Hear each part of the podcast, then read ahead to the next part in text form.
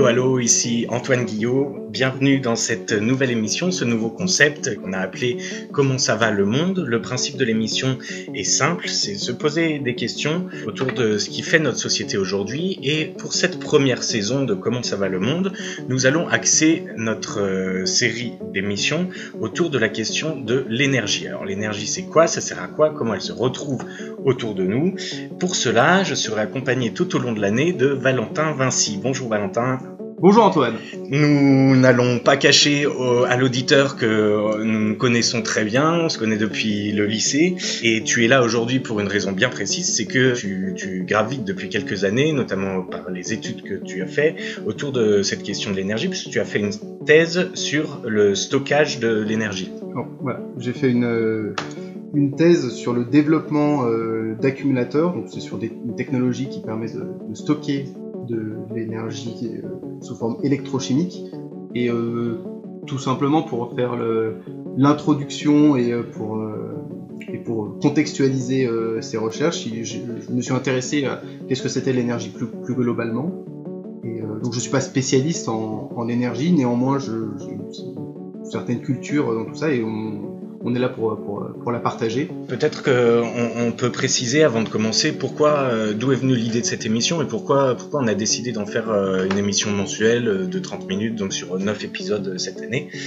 on discutait de ces questions d'énergie un soir assez tard dans, la nuit, il y a un an et demi à peu près, et, je me rendais compte, moi, néophyte de cette question-là, que, l'énergie est complètement centrale dans l'organisation de nos sociétés, même dans, l'urbanisme de nos villes. Bon, et on va voir, on développera tout ça tout au long de ces émissions. Mais euh, c'est quelque chose de, vraiment central, surtout aujourd'hui, à l'heure des questions euh, climatiques, de changement climatique, les questions écologiques, etc. alors l'énergie, euh, ben, tu l'as très bien dit, elle est centrale dans, dans, nos sociétés. En fait, elle est centrale dans nos vies, mais c'est quelque chose qui n'est pas facilement accessible au, au, sens et au raisonnement. Et donc on, on, est là un peu pour pointer sous quelle forme elle se trouve dans nos vies et pourquoi est-ce qu'elle est cruciale et euh, pourquoi est-ce que c'est important de se préoccuper de ces questions aujourd'hui on, va, on va traiter beaucoup d'informations que tu as pu réunir euh, euh, pour la préparation de cette émission, des informations, des données scientifiques, des chiffres.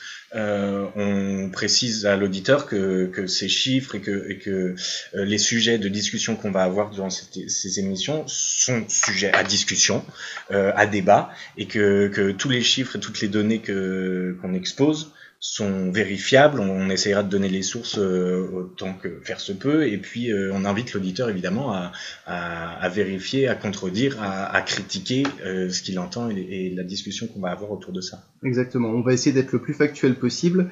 Mais, alors, peut-être pas en ce qui concerne les chiffres, mais en ce qui concerne les, les interprétations, donc quand on va parler des, des implications de l'énergie dans la société, tout ça, c'est des, grilles de lecture. on peut lire la société autrement que par le prisme énergétique.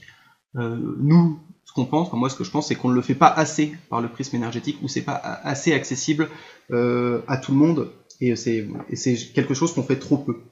Alors on, peut commencer déjà par euh, une définition, donner une définition de l'énergie. Oui, tout à fait. Donc on peut regarder euh, un dictionnaire ou alors si on est moderne on regarde Wikipédia. Euh, sur ce type de sujet ils sont, très très les définitions sont très bonnes. Donc sur Wikipédia la première définition qu'on a de l'énergie, c'est une mesure de la capacité d'un système à modifier un état. C'est la mesure de la transformation de toute chose.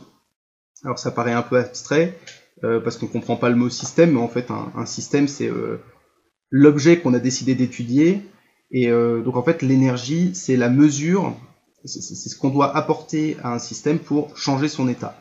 Donc l'objet qu'on souhaite étudier, par exemple s'il est immobile, pour le mettre en mouvement, on va apporter de l'énergie.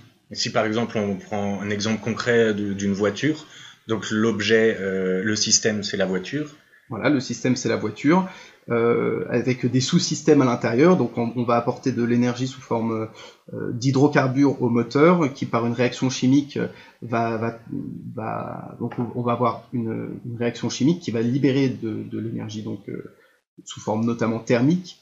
Et donc on va avoir la détente d'un gaz qui va euh, mouvoir un piston, même plusieurs pistons, Et ce, mouvement va être transmis ensuite à l'essieu, puis aux roues, et donc tout, ça, ça va faire avancer la voiture. Et, là-dedans, l'énergie, c'est quoi? L'énergie, c'est la combustion de, de l'essence?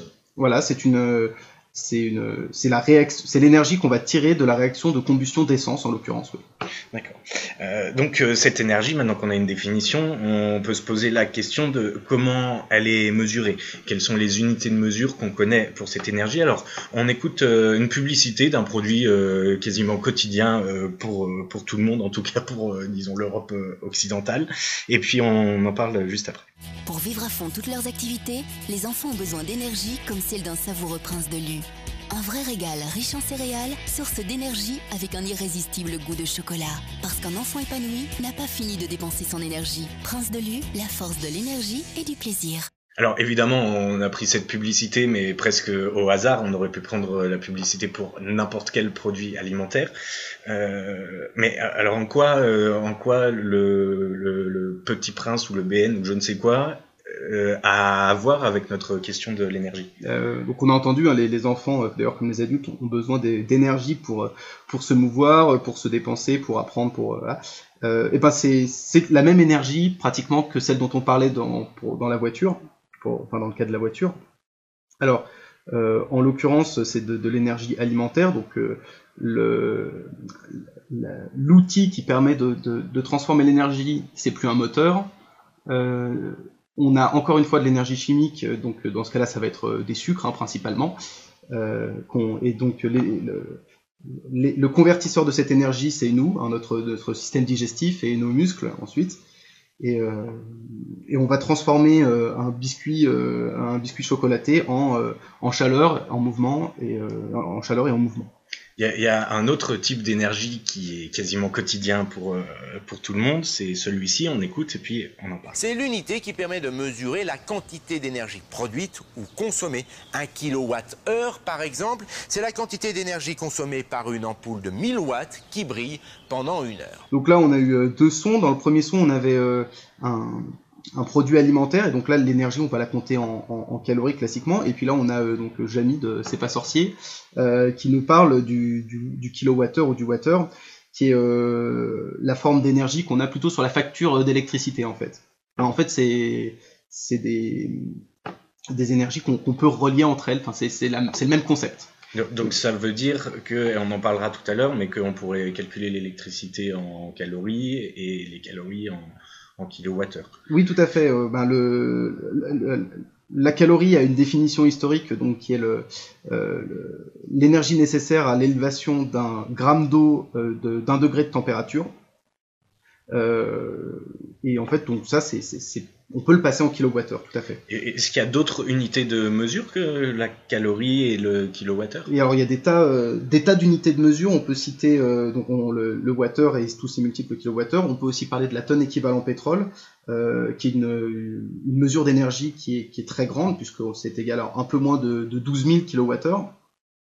Et en fait, donc toutes ces unités sont des unités euh, de enfin, des, façons de comptabiliser l'énergie qui sont des, des, façons usuelles. En science, on préfère utiliser le joule. D'accord. Et pour revenir sur la tonne équivalent pétrole, on l'utilise principalement dans les grosses industries. Dans l'industrie, oui. Savoir euh, en fait l'énergie euh, produite ou l'énergie euh, accumulée ou ou dépensée, etc. Dans des gros processus industriels, dans des gros flux énergétiques, tout à fait. C'est l'équivalent de si on brûle une tonne de pétrole, ça fait équivalent C'est ça. D'accord. Et, donc, le, tu parlais du joule euh, oui, alors euh, la joule, c'est l'unité que les physiciens préfèrent utiliser, donc c'est l'unité, euh, on va dire scientifique, mais en, donc qui correspond à donc c'est 1 kg par mètre seconde moins 2, hein, pour être tout à fait précis. qu'on peut aussi définir comme l'application d'une unité de puissance, donc d'une watt pendant une seconde, donc c'est une watt seconde. Euh, et en fait, toutes les unités dont on a parlé précédemment, euh, la calorie, le water, la tonne équivalent pétrole, euh, etc., sont, sont convertibles en joules, et en fait, on devrait utiliser uniquement le joule si on parlait scientifiquement. Mais alors, pourquoi est-ce qu'il y a tant d'unités que ça pour calculer une chose qui est l'énergie? Ça paraît très complexe, en fait, pour quelque chose qui, qui pourrait ne pas l'être. Bah, il y a des raisons historiques à ça. Euh, donc parce que historiquement les domaines étaient les, domaines scientifiques étaient euh, étaient séparés, donc les, les, unités se sont construites séparément. Il y a des raisons pratiques à ça, puisque on a vu par exemple une tonne équivalent pétrole, c'était beaucoup de watts, euh, c'était plus de 12 000 kilowatts, donc donc du coup quand on a des grosses quantités d'énergie qu'on doit comptabiliser, on préfère utiliser des, des tonnes équivalent pétrole qui sont plus simples à manipuler que des chiffres avec énormément de zéros derrière. Euh, donc voilà, il y a, des, y a des, des, raisons historiques, des raisons pratiques. Par contre, effectivement, ça pose un problème. Ça, ça pose un problème de compréhension. Euh, c'est que le, fait qu'on utilise plusieurs unités et plusieurs comptabilités euh, fait que c'est pas transparent le fait que tout ça c'est la même chose. Voilà, a priori, on n'y voit aucun lien. Alors que, alors que c'est la même chose. C'est le même concept. Est-ce qu'on peut se pencher maintenant sur les différentes manifestations de l'énergie dans notre vie quotidienne? Oui, bien sûr. Donc, ben, on euh, dans notre vie quotidienne, on peut par exemple voir, euh, on a parlé donc d'énergie, de, la mise en mouvement d'un système. Ça, ça va être de l'énergie mécanique. Donc, ça concerne le mouvement des objets, euh, voire le mouvement des objets dans un champ gravitationnel. Donc, ça, c'est euh, l'énergie mécanique. On a parlé de chauffer une quantité d'eau, d'élever la température d'un système qui serait une quantité définie d'eau, par exemple un gramme d'eau. Là, on parle d'énergie thermique. Mais tout ça, ce sont les manifestations différentes du même concept. On peut aussi parler d'énergie chimique, c'est-à-dire que dans l'arrangement des, molécules chimiques, on peut stocker de l'énergie. Comment pour, rendre la chose concrète, parce que euh, ah, ah, moi, euh, euh, qui dame de voilà néophyte de ça, arrangement de, molécules chimiques, c'est très abstrait. Dans les, les, liaisons qui relient les atomes dans une molécule chimique, on peut on peut stocker de l'énergie. Alors typiquement, c'est ce que font les plantes euh, quand, elles, quand elles font de la photosynthèse. Elles captent, de l'énergie qui vient du soleil, c'est une énergie de rayonnement, donc on va en parler tout de suite après, euh, et elle va euh, utiliser cette énergie pour stocker chimiquement euh, dans de la matière de l'énergie. Donc elle va réarranger des molécules pour, pour avoir de l'énergie qu'elle pourra réutiliser éventuellement plus tard. Euh, on, a aussi donc de l'énergie qui peut se manifester sous forme de rayonnement, et typiquement le Soleil, euh, le, Soleil est, une, grosse centrale à fusion nucléaire euh, qui nous transmet de l'énergie par rayonnement, pratiquement, enfin uniquement par rayonnement d'ailleurs. Donc toute l'énergie qu'on reçoit sur Terre du Soleil, il nous arrive par rayonnement. Que ce soit la chaleur des rayons du Soleil, mais d'autres choses aussi. Bah, il y a toute une gamme de, de rayonnements, donc tout ce qu'on a dans le visible, mais on a aussi des infrarouges et des UV. Euh, qui, sont, euh, qui sont moins accessibles au sens, mais qui, nous arrivent tout autant. Et, qui peuvent être créateurs d'énergie si on a le système de transformation derrière. Enfin, on, qu'on peut éventuellement collecter, alors euh, soit de façon directe, soit de façon indirecte, soit sous forme de chaleur, soit sous forme d'électricité, ou alors quand, on, quand on cueille une fleur, ben, on collecte de l'énergie solaire. Mmh. Donc, euh, euh, conclusion de, de, tout ça, en, réalité, l'énergie est partout autour de nous. en fait, elle régit notre vie euh, biologique et, elle régit notre monde, le monde dans lequel on vit. En fait, elle est partout. Quoi. Elle est partout. Et, et, et, elle est, si on résume en une phrase, ce qui déséquilibre un équilibre. C'est tout à fait, bah, c'est ce qu'on disait au début, c'est ce qu'on doit apporter à un système pour changer son état. Voilà. C'est donc un système qui a l'équilibre, on lui apporte de l'énergie pour le faire sortir de cet équilibre. Alors, on écoute un artiste que je sais euh, qui était cher, Francis Cabrel, L'arbre va tomber, et on se retrouve sur les ondes de Radio Cénose, le site de carnetdart.com et la compagnie caravelle.fr pour ce Comment ça va le monde sur l'énergie.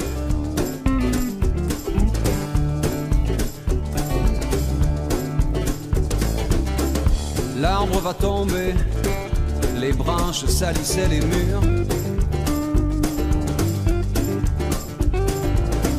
Et rien ne doit rester, le monsieur veut garer sa voiture. Nous, on l'avait griffé, juste pour mettre des flèches et des cœurs. Mais l'arbre va tomber le monde regarde ailleurs.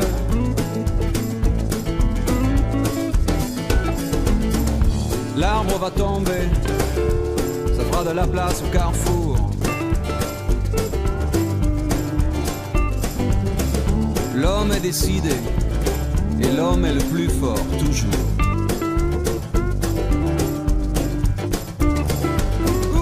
C'est pas compliqué.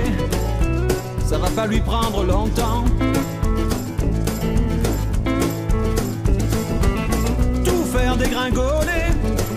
L'arbre avec les oiseaux dedans.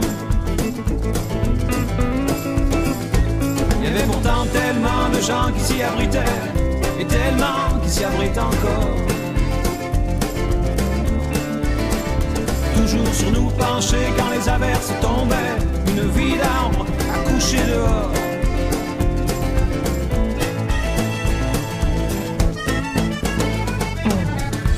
L'arbre va tomber, l'homme veut mesurer sa force.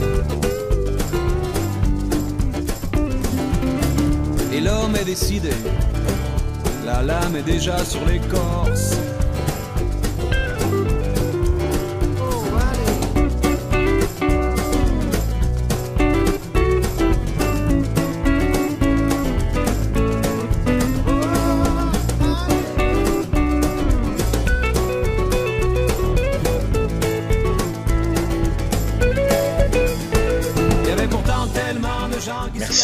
Francis Cabrel pour ce petit intermède. Euh, on se retrouve donc pour cette question de l'énergie. Maintenant, on va se pencher sur, euh, sur l'impact, sur l'importance de l'énergie dans l'organisation de, notre société. Donc, euh, bon, on a vu qu'il y avait différentes manifestations de l'énergie, on a vu qu'il y avait différentes manières de le mesurer, différentes unités de, mesure. Et, mais concrètement, alors dans notre vie quotidienne, où est-ce qu'on la trouve? On a vu qu'elle était partout autour de nous, on va voir qu'elle est partout dans notre vie, euh, dans notre vie donc de, tous les jours. Ben, pour venir ici, je suis venu en, transport en commun, j'ai, utilisé du transport. Il a fallu pour mouvoir euh, le train, euh, éventuellement la, la voiture, le bus, la motocyclette que j'ai pu prendre pour venir ici, il a fallu de l'énergie. Donc historiquement, euh, bah, en fait, on avait de, l'énergie de type traction animale. Ensuite, on est passé à de l'énergie de type euh, euh, charbon, avec les, fameuses locomotives à charbon qui font le symbole de la première révolution industrielle. Et aujourd'hui, on a plutôt des moteurs à combustion interne qui utilisent du pétrole principalement, massivement du pétrole. Et dès qu'on a quelque chose ou quelqu'un qui voyage donc en voiture, moto, camion, avion, bateau, il y a de l'énergie qui est impliquée. Et évidemment en fusée aussi, oui, puisqu'on fait voyager des, des objets euh, qu'on appelle des, des satellites, par exemple de télécommunications, euh, jusque dans jusqu'en orbite autour de la Terre, et ça implique beaucoup d'énergie. Il faut beaucoup d'énergie. Donc, beaucoup d'énergie là, euh, c'est principalement euh, quasiment uniquement de l'énergie euh, pétrole, les, les exemples que tu donnes, et pourtant on peut se déplacer sans énergie pétrole. Bon, évidemment, tu as évoqué le, le vélo, mais par exemple euh, en parapente, alors c'est pas tout à fait un mode de déplacement, mais il y a quand même euh, déplacement quand, euh, quand on fait du parapente. Et là, euh, pour le coup, bah, quelle est l'énergie utilisée? Alors, dans le cas du parapentiste, euh, je suis pas sûr qu'on puisse dire que c'est sans pétrole, puisqu'en fait, il a fallu monter le parapentiste en haut de la montagne. Euh, donc, on va, il va utiliser euh, l'énergie potentielle de pesanteur euh, pour, euh, pour, pour, pour descendre en vol plané contrôlé, euh, voilà. Mais il a fallu le monter en haut de la montagne. Typiquement, en général, il monte en voiture ou en bus en haut de la montagne. Donc, euh, il y a encore du pétrole, encore du pétrole là-dedans. D'accord.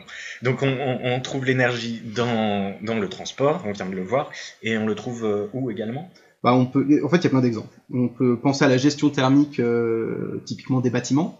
Quand on chauffe, alors en, en Europe, on chauffe euh, des bâtiments. Il y a des endroits où, par exemple au Qatar, où on les refroidit en ce moment. Il y a, du, il y a des, des mondiaux d'athlétisme où euh, les bâtiments sont, sont climatisés. Donc la gestion thermique d'un bâtiment, euh, ça, peut consommer de l'énergie. Il y a de l'énergie là-dedans. Euh, toujours dans la gestion thermique, on peut penser à la chaîne du froid. La chaîne du froid, c'est assez intéressant. On sait que dans euh, dans nos sociétés, on a, la conservation des aliments peut se faire par le froid. Et du coup, ça nécessite refroidir un aliment et le maintenir au froid, ça nécessite de l'énergie et surtout ça nécessite de l'énergie en continu. Donc là, on, on, voit, on intuite que la quantité d'énergie euh, qu'on consomme est importante, mais aussi sa disponibilité à tout moment et la continuité d'approvisionnement peut être importante aussi. Donc voilà, la, gestion thermique euh, des objets et des bâtiments. Pour fabriquer des objets, euh, donc tout ce qui est industrie, ça implique beaucoup d'énergie. Il faut collecter de la matière première, donc faut par exemple creuser dans le sol pour trouver de la matière première. Il faut transporter cette matière première jusqu'à des usines. Ensuite, il faut opérer euh, de la chimie sur ces matières premières éventuellement, ça implique de l'énergie.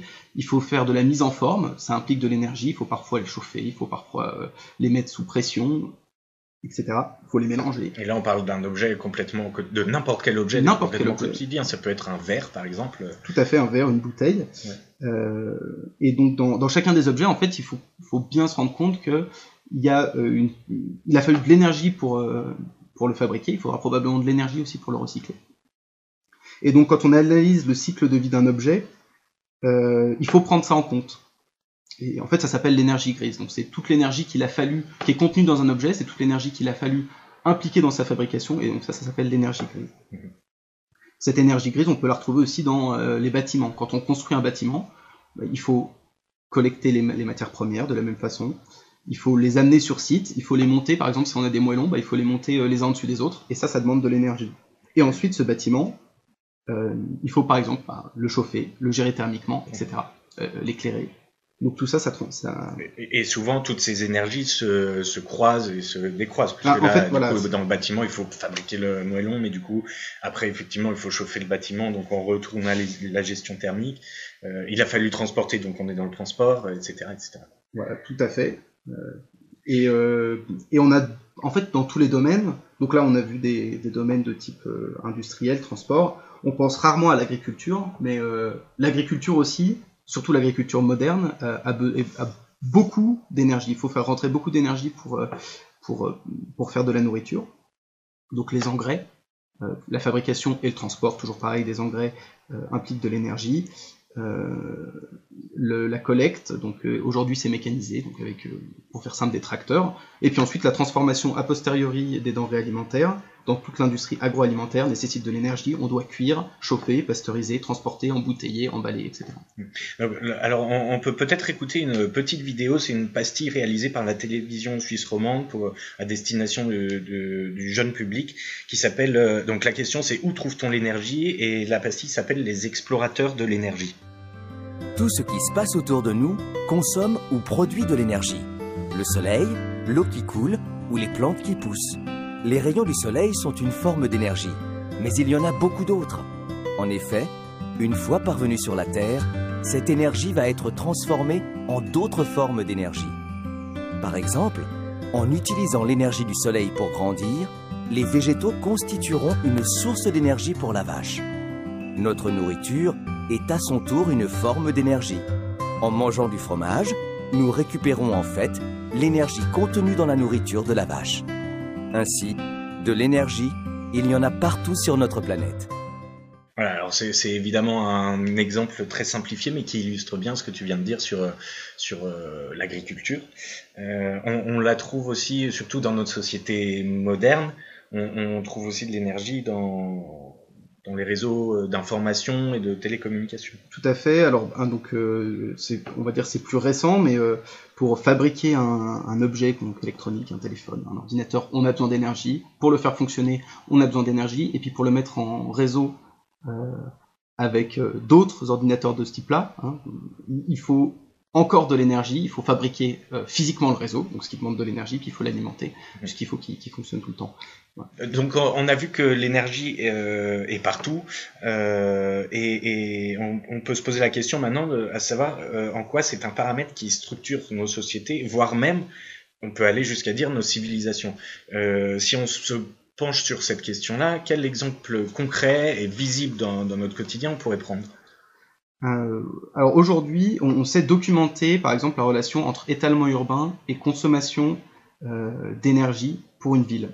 Donc on sait qu'une ville, euh, elle, a des, elle a une efficacité énergétique qui est conditionnée par, euh, par la façon dont elle est fabriquée. Bon, voilà. En gros, les villes compactes euh, sont plus efficientes, sont plus efficaces du point de vue de l'énergie. Donc compact, euh, qu'est-ce que qu'est-ce qu'on appelle compact? C'est-à-dire, voilà, c'est-à-dire des villes dans lesquelles, euh, en gros, on a des immeubles d'habitation plutôt que des habitats individuels, euh, dans lesquels les commerces euh, sont proches de ces habitations, qui sont eux-mêmes proches euh, des lieux de travail, etc.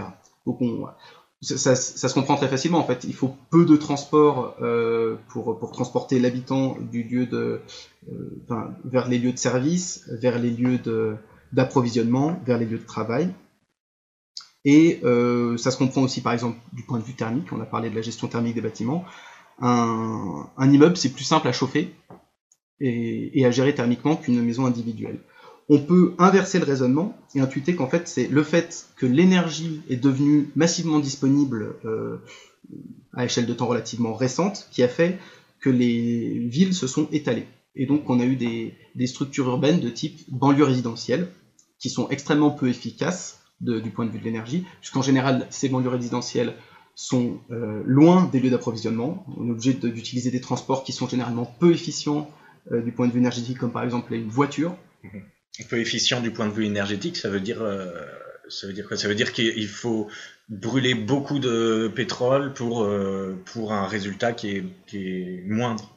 C'est-à-dire qu'une voiture, en fait, quand on transporte une voiture, on déplace pour transporter une personne et une cargaison euh, qui fait euh, Un sac à main.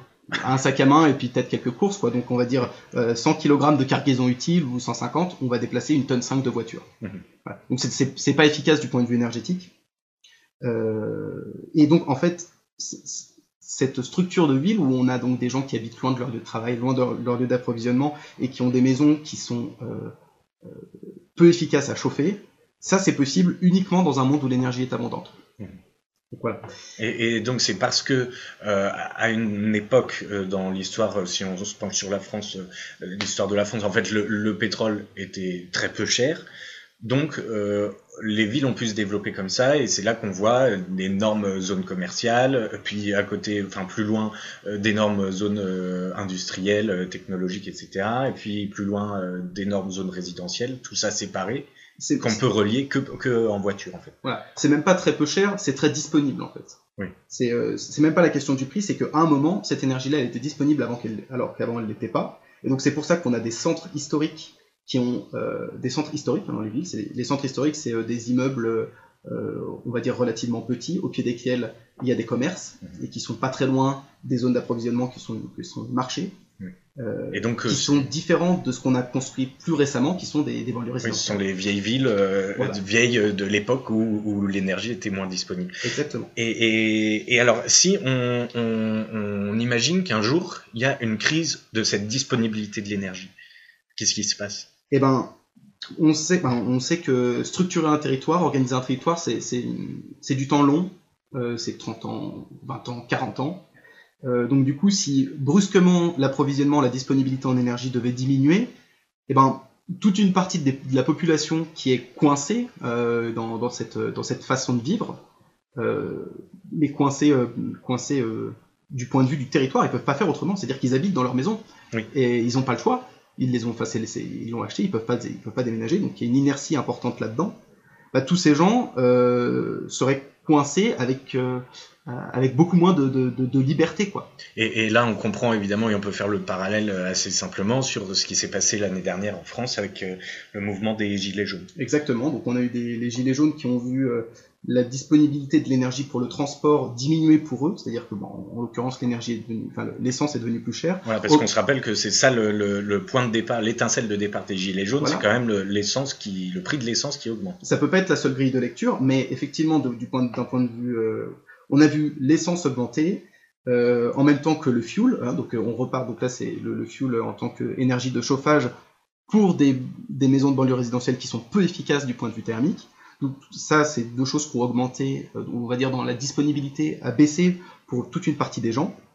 Et, euh, on, voit le symbole qu'ils ont choisi, c'est un symbole qui est dans, les voitures, quoi. C'est un gilet jaune qu'on trouve dans les voitures. Et c'est pas parfaitement innocent. Ça peut pas être la seule grille de lecture. Il y a des, il y a des grilles de lecture euh, sociales, etc. Mais c'est une des grilles de lecture.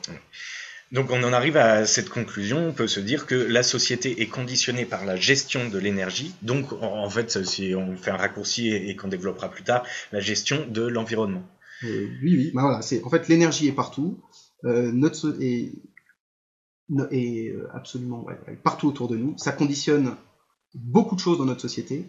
Et, euh, et c'est très important de, de l'avoir en tête. Valentin Vinci, merci beaucoup. On se retrouve le mois prochain pour une nouvelle émission sur cette question de l'énergie, sur les ondes de Radio Sénose, le site internet carnetdart.com et la compagnie caravelle.fr. on est convaincu qu'il faut taxer les carburants, mais il est, il est, absolument injuste que ce soit les, les personnes qui ont, qui ont peu de moyens, les personnes qui ont besoin de se déplacer tous les jours qui en pâtissent.